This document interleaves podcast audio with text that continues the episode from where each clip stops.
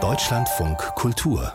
Kompressor mein Name ist Max Oppel, herzlich willkommen zum Kompressor Podcast. Das Unbekannte zu Internetstars werden, das ist ja heute so alltäglich geworden, dass sich eigentlich kaum jemand mehr fragt, ob der oder diejenige eigentlich zugestimmt hat. Also darf ich jemanden in der U-Bahn filmen, der stylisch oder auch scheußlich angezogen ist oder ein Pärchen, das sich eh nicht umarmt?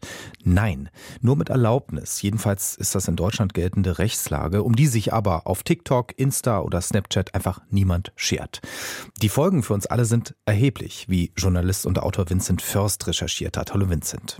Hallo. Ja, du bist durch ein Instagram-Video auf das Problem heimliches Filmen aufmerksam geworden. Da ist ein junger Mann, Lennart, zu sehen, der auf dem Fensterbrett seiner Wohnung sitzt und raucht. Das klingt ja erstmal unproblematisch. Also was ist dann passiert? Ich sah dieses Video und ja, ich sah diesen netten jungen Mann im ersten, zweiten Stock rauchen und es war klar, dass dieses Video heimlich gefilmt wurde von der gegenüberliegenden Straßenseite aus einem Café und der Uploader war ein Musiker, der hat seinen neuen Song unter das Video gelegt und nochmal extra in die Überschrift gepackt, hey Leute, übrigens, in ein paar Tagen kommt mein neuer Song raus. Also es war ganz klar, dass hier heimlich gefilmt wurde mit einem Werbehintergrund. Und ich bin gleich in die Kommentare gegangen, und äh, war überrascht, dass die meisten Kommentare mit äh, teilweise bis zu 20.000 Likes sehr kritisch waren und empört, von wegen, äh, wie kann es eigentlich sein, dass man heutzutage nicht mal mehr in seinem Fenster sitzen kann, ohne heimlich gefilmt zu werden. Und das hat mich so berührt und das hat mit mir resoniert, weil ich mir dachte, ja, das kann ja eigentlich wirklich nicht sein. Also habe ich äh, einen Anwalt zu Rate gezogen, habe mir eine Einschätzung geben lassen. Obwohl du diesen Mann gar nicht kennst. Äh, obwohl ich diesen Mann, also es geht noch weiter. Äh, ich habe diesen Anwalt gefragt und der sagte, hey, das Video, äh, das ist rechtswidrig und der Betroffene hätte theoretisch Anspruch auf Schadensersatz. Und dann habe ich tatsächlich zwei Tage lang recherchiert, wo dieses Video gefilmt wurde und habe dann letztendlich den Gefilmten getroffen, um ihm Bescheid zu sagen.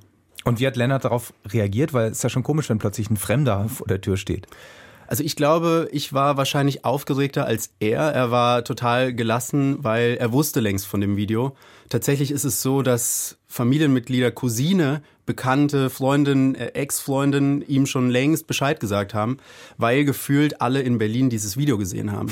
Und äh, tatsächlich ist es auch so, dass alle Menschen, denen ich das Video gezeigt habe oder davon erzählt habe, die kannten das bereits. Und das ist so das Gruselige an einem viralen Video.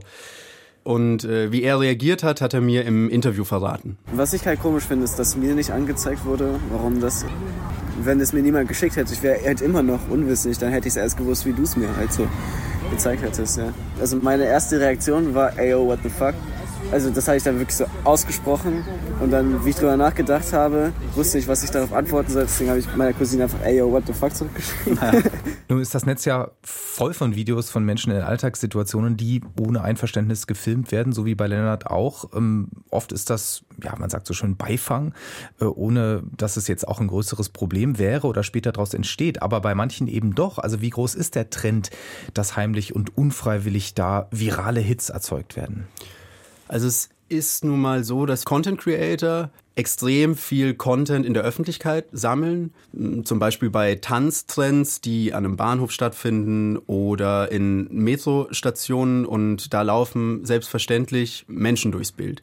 Und äh, es ist so, dass viele dieser Creator, diese Menschen, die dazu Beute werden, die werden nicht verpixelt, äh, die werden darüber hinaus in Szene gesetzt und äh, mit kleinen Animationen und mit Zoom-ins auf die Gesichter wird sogar darauf hingewiesen, dass es hier eine Interaktion gab, dass da jemand steht, dass jemand vorbeikommt. Und ich unterstelle da vielen Creatoren, dass die extra Interaktionen mit diesen Passantinnen und Passanten provozieren, um Aufmerksamkeit zu bekommen. Mhm, am besten hofft man noch auf Ausraster, ja, also damit man schön viel Emotion noch drin hat, dann wird nachträglich natürlich massenhaft kommentiert und die Gefilmten mitunter ja sogar in einen ganz anderen Kontext eingebettet. Ich denke, das, das haben wir alle schon mal gesehen im Netz.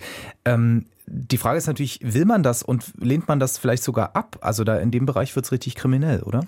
Ich habe ein Video gefunden von einem eher kleinen Kanal, das heißt Love at Every Age.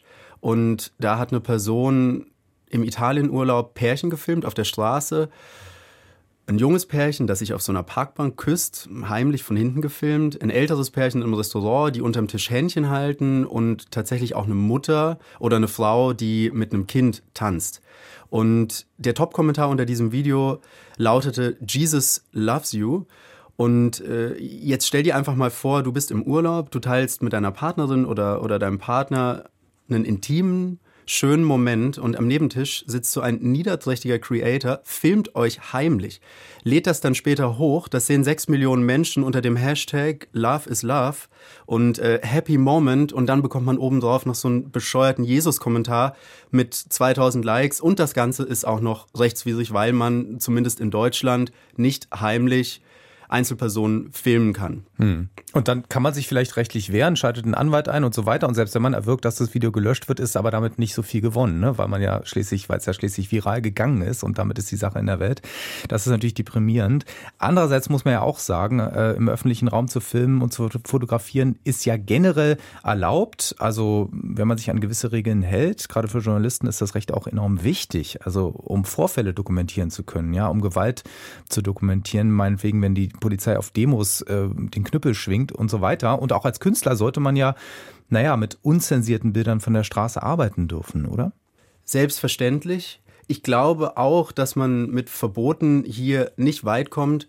Man kann und muss aber unterscheiden zwischen Bildern mit einem gewissen Anspruch, ja, sei das jetzt aktivistisch oder ästhetisch, subversiv, künstlerisch und äh, der gedankenlosen Massenverwertung und der aggressiven Aneignung von Bildern anderer. Und ich finde es nachvollziehbar, wenn sich jemand dagegen wehrt, ein Werbeaccessoire in einem Video von einem Content Creator zu werden, der diese Reichweite nutzt, um mehr Kohle für Motivations-Coaching-Seminare zu verlangen.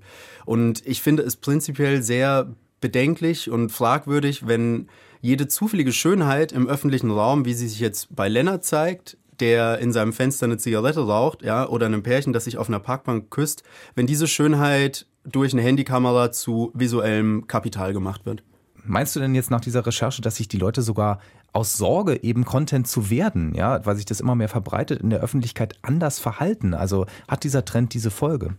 Ich glaube, wer sich heute im öffentlichen Raum besonders szenisch verhält, sprich Filmlife auf egal welche Art, ja, besonders gut oder besonders schlecht angezogen, der oder die kann damit rechnen, gefilmt zu werden.